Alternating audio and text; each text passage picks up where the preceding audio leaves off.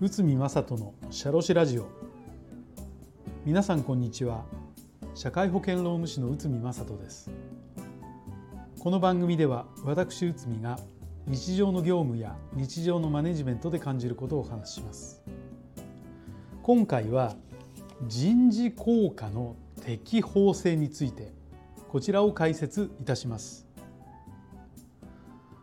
まあ、大きな会社では大企業では人事効果が整備されこれに基づき評価が実施されていますけど中小企業でも何らかの形で人事効果を実施している会社があります。例えば5段階評価を行う。1年に一度個人面談を実施し昇給額を決める。業務成績をもとに面談を行い昇給昇格をするなどです。しかし大企業中小企業問わず多くの会社で制度がうまく機能していない。人事効果を導入したら人間関係がギスギスした。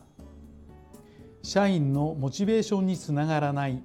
などの問題を聞くことが多くあります。確かに人事効果には人が人を評価することの難しさ。評価にあたっての基準の明確化。評価にあたっての情報収集の難しさなどのさまざまな問題があるのも事実です。さらにあの上司に評価されたくない。うちの課長はひいきばかりして人事効果が公平ではない。人事効果のポイントがさまざまで実は適正に点数をつけているのかなどの話もあります。評価する側の効果者訓練が大きな問題となっていることも事実ですが課長などがした一時一時評価を修正するのが経営層の大きな仕事でもあるのです。特に人事効果は給料と直結する部分でもありながら上司などの感情が絡んでくることもよくあるのです。まあ、これも大きな問題というふうに言えましょう。さらに感情だけではなくて法的な判断が影響する場合もあります、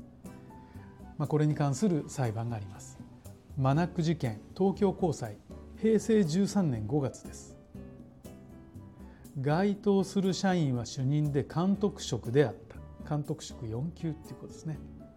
主任が会社と会長を批判した発言をした。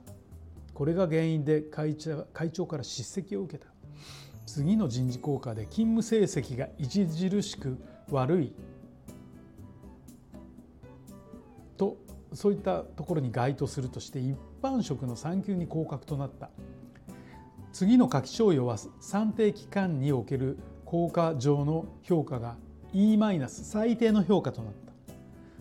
その後の人事効果は昇給賞与とも業績国家上の評価で最低評価が続いた。これに関して降格処分の違法性賞与差額の賠償などを争点として裁判を、えーと、この社員は起こしました。そして第一審では違法な効果は認められたもののこれ以外は認められませんでしたが第二審は次のような判断になりました。昇給はこれからの給料を決めるものととして1年間の効果実績で定める決めると規定にも記載されていると。で会社批判をして最低評価とされた点以外は人事効果で最低評価とすべきでない。賞与の効果は賞与規定に定められた支給時期算定期間支給額の算定期間は明確になっておりこれを外す外れて効果することは NG である。この裁判から一般的に人事効果が違法とされる場合は次の3つのポイントが挙げられます。不当な動機目的がある。評価の前提となった事実に間違いがある。評価基準が著しくバランスを欠いている。人事効果のルールが詳細に定め定めて実施する必要がありこれを開示することが重要ですけど、まあ、この裁判ではそういったものをがせっかく作られてそれ通りに運用してたんですけどまあちょっと感情的にぶれてしまってこういったものとは関係ない形での評点となったということで第二審これは違法ですよというような判断になったということです。まあ、人事の効果や人事についてのものには割合にこう裁判、まあ、いわゆる法的な判断というのは入らないというふうに言われてます。会社が独自で判断すべきということなんですけどまあ恣意的にですね感情的になって、えーと、客観的なものから逸脱したものに関して言えばやはり適法性というところで判断されるというふうに考えられるのではないでしょうか。やはり人事効果についてもそういったところは、えーと、とよく検討しないといけないというふうに考えられます。はい、えー、今回は人事効果の適法性についてを解説いたしました。本日もお聞きいただきありがとうございました。